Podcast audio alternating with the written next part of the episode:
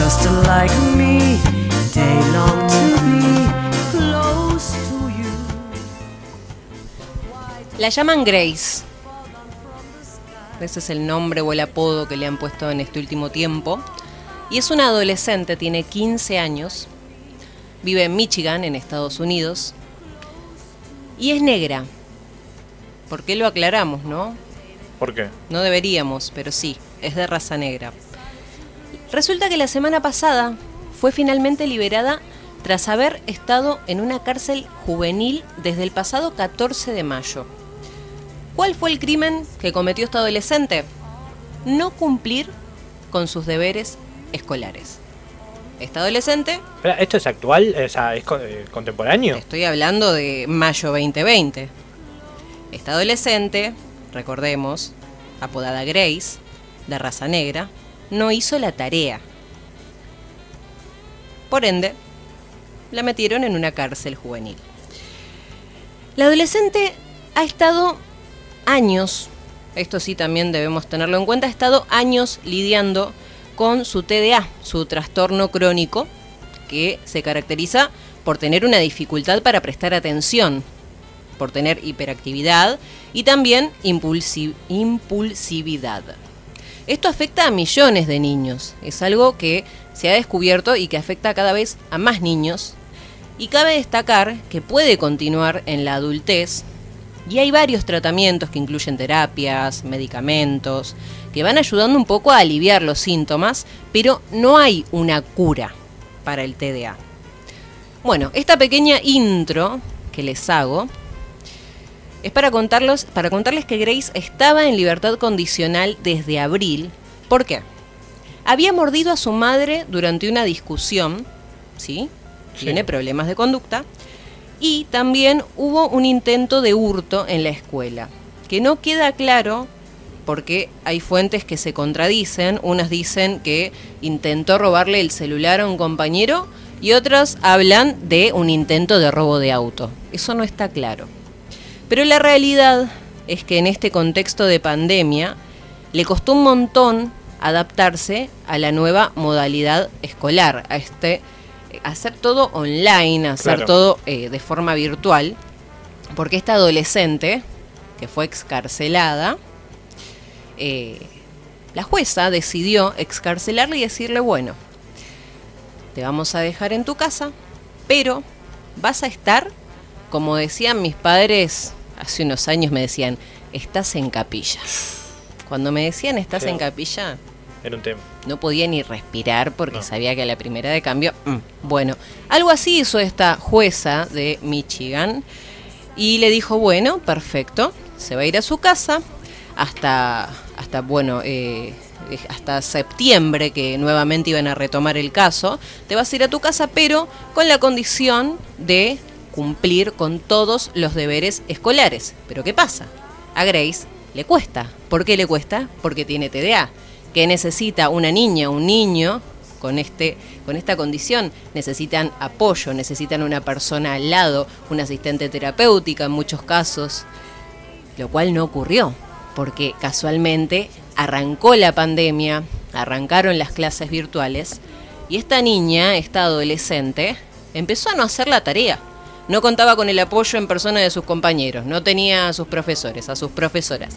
Le faltaba todo. Entonces dejó de cumplir con los deberes y finalmente en mayo el Tribunal de Familia del Condado de Oakland le- la consideró una amenaza para la comunidad Es un montón. lisa y llanamente. No estamos hablando de que intentó delinquir de nuevo, no estamos hablando de que mordió a alguien, no, simplemente que no hizo la tarea. Entonces, decidieron enviarla al centro de detención juvenil del condado hasta la audiencia pactada para el 8 de septiembre próximo de este año. ¿Qué sucedió? ¿Cuáles fueron las reacciones?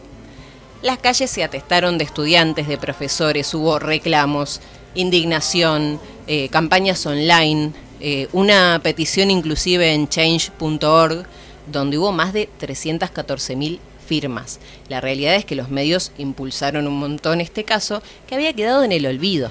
Claro. Y mientras tanto, esta adolescente seguía en este centro de detención juvenil Esta adolescente en plena pandemia se encontraba allí. Incluso la madre dio varios testimonios donde contaba que las visitas realmente fueron muy reducidas justamente por la pandemia, por la Claro. cuarentena, y que las pocas veces que pudo ir a visitar a su hija, realmente le dolió un montón ver a esta adolescente, a esta nena, con tobilleras electrónicas, en sus muñecas también, y que en algún punto la hizo recordar eh, a lo que viene sufriendo hace tantos y tantos años eh, su raza, ¿no? Como que la llevó de alguna forma a, la esclavitud y, y removió un montón de cosas realmente horribles y muy dolorosas. eh, y también algo muy peculiar, como la justicia, en algún punto, al momento de tratar, condenar a una persona negra o a una persona blanca, pareciera que usan varas distintas. Y esto nos lleva a una comparación. No sé si recuerdan el caso de Brock Turner. ¿Quién era Brock Turner? ¿Quién era, Flor? Era un adolescente que allá por el 2015 tenía unos 20 años. Un adolescente rubio de ojos claros y blanco, por cierto, Bien. entre, entre paréntesis, que fue acusado por violación, no por una, fueron varias. ¿sí? Está bien. Y luego fue sentenciado, obviamente, sí, se comprobó, incluso eh, hubo víctimas que salieron a dar sus declaraciones años más tarde cuando se animaron, cuando pudieron, describieron la situación, describieron cómo abusó, abusó inclusive de una adolescente que estaba ebria. Eh, este chico, Brock, fue sentenciado a cuánto? Y no sé, 21. Por la cantidad de mujeres. ¿Años me estás Sí, diciendo? 21 años, sí, 21 años. Eh, no, no. Más. Eh, fue algo así como seis meses. ¿Seis meses de prisión? Eso es poco. ¿Un poquito? Sí, sí, sí. Bueno, fueron seis meses, de los cuales obviamente el muchacho fue liberado al cumplir la mitad de la condena, es decir, tres, Tres meses. meses. Buena En conducta. tres- en tres meses el muchacho salió en libertad luego de haber violado, ¿sí? Comprobado. violado, comprobado, sentenciado.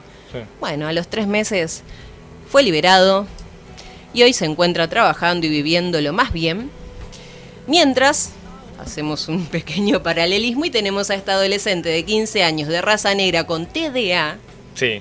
que la han encarcelado en una prisión para jóvenes por ser considerada una amenaza para la sociedad. Es mujer y es negra. Oh, casualidad. Luego de innumerables reclamos, de movilizaciones y obviamente que el caso saliera por todos lados y por todos los medios, la Corte de Apelaciones de Michigan determinó que la joven sea puesta bajo la custodia de la madre. ¿Sí? Esto fue ahora, la semana pasada. Le dijeron, bueno, está bien, para que no sigan haciendo tanto bullicio, bajen un poco las pancartas, basta de peticiones, que la nena vaya a la casa, traten de contenerla. No sé qué decirte.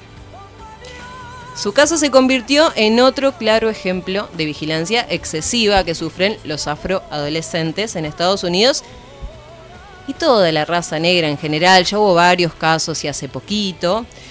Así que al parecer dicen que el privilegio blanco no existe, ¿no? No, no.